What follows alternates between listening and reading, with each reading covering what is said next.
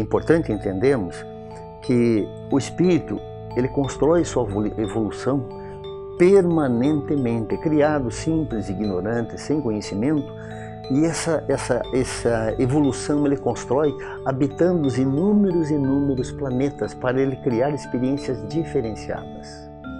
Porque existe sim uma pluralidade de mundos habitados. Não existe planeta, ambiente é, celeste ou universal que não tenha vida, seja de que tipo for. No planeta Terra, nós levamos um bilhão e meio de anos para termos a primeira ameba. E aqui estou falando da gênese material. Porque ao lado da gênese material, cada planeta tem a gênese espiritual. Porque o espírito depende da matéria para exercer sua inteligência.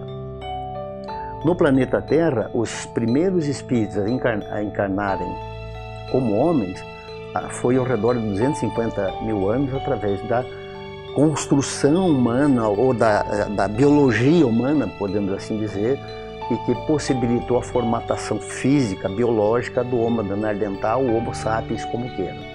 Esta, esta foi a, a construção humana. Então hoje nós precisamos considerar tais variáveis ocultas. Isso vai nos levar a uma, um avanço evolutivo muito grande, porque o planeta Terra chegou no momento da sua regeneração. Estamos numa fase muito turbulenta, eu diria a fase da, da tempestade. Mas é bom lembrar que depois da tempestade vem a bonança. Só que vai sobreviver quem se preparou para isso, moral e intelectualmente. Esse talvez seja o grande desafio. E como Deus nos confiou estarmos aqui neste momento, a responsabilidade de cada um de nós, espíritos encarnados, é muito grande. E não só nos compreendermos, aceitarmos este avanço maravilhoso do planeta, mas especialmente estarmos dentro, trabalhando dentro do princípio da caridade, a ajuda ao próximo. Através da nossa evolução intelectual, temos que fazer isso para ajudar o próximo. Construindo nossa evolução, estamos servindo a grande obra de Deus, a construção do universo. Que é bom que se diga, na minha crença, eu não acredito que tenhamos só um universo, um. São muitos e muitos e muitos. Né? O nosso universo, por exemplo, estamos a 13 bilhões e 800 milhões de anos. Agora já temos um cálculo matemático que terá mais 22 bilhões. Ou seja, estamos trabalhando Jorge Lemaitre com a ideia do universo fechado. Ele se expande até um determinado momento e depois volta ao seu espaço, ao seu ponto inicial, a singularidade. Só que depois que voltar, começa tudo de novo. É a noite e o dia de Brahma. Assim que funciona o universo. Por que funciona assim?